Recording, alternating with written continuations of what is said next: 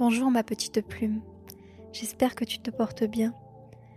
Je suis heureuse de te retrouver dans ce court épisode de podcast sur le bonheur. Je sais qu'il peut paraître en totale contradiction avec euh, mon précédent sur la dépression, mais quand tu subis une dépression, tu as des moments de lucidité, des moments où tu es toi-même, où tu arrives à distinguer les choses positives des choses négatives, et tu ne broies pas toujours que du noir.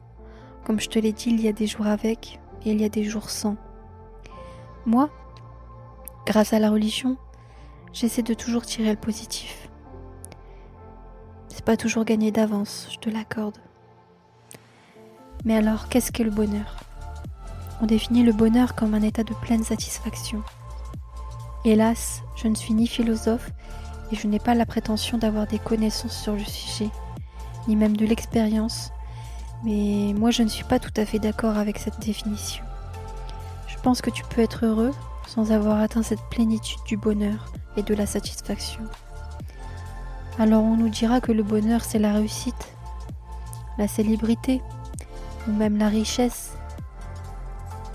Mais ça c'est ce que la société essaie de nous faire croire. Et si le bonheur était déjà en toi mais que tu ne le voyais pas?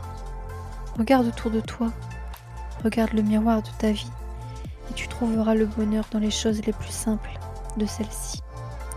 Un mari aimant et attentionné, un ventre plein, une bonne santé, un logement, des enfants heureux et insouciants, un travail épanouissant, l'environnement qui nous entoure tout simplement, et la vie.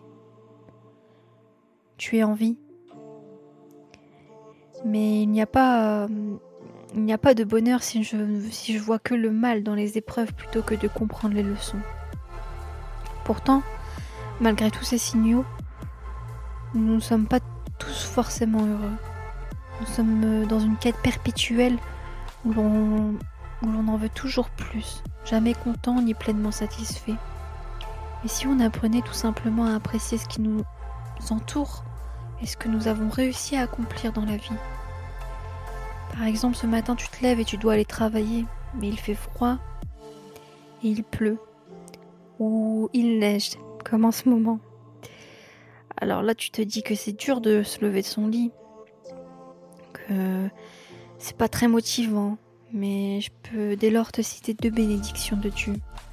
La première, tu es en vie, tu as réussi à te lever, grâce à Dieu. La deuxième, la pluie facilite la vie sur terre, la pluie adoucit la terre morte. Le bonheur, ce n'est pas d'avoir ce que l'on désire au plus profond de soi, mais d'apprendre à aimer ce que l'on possède déjà.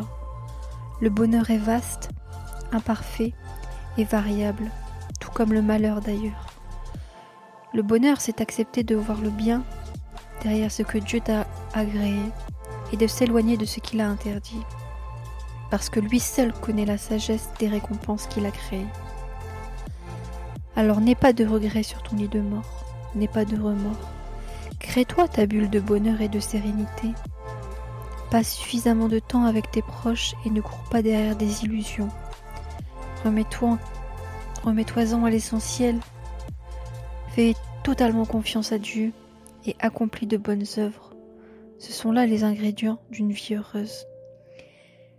Si tu le désires, je pourrais te faire un épisode dédié aux clés du bonheur dans la religion, afin de t'aider à trouver la paix et la sérénité.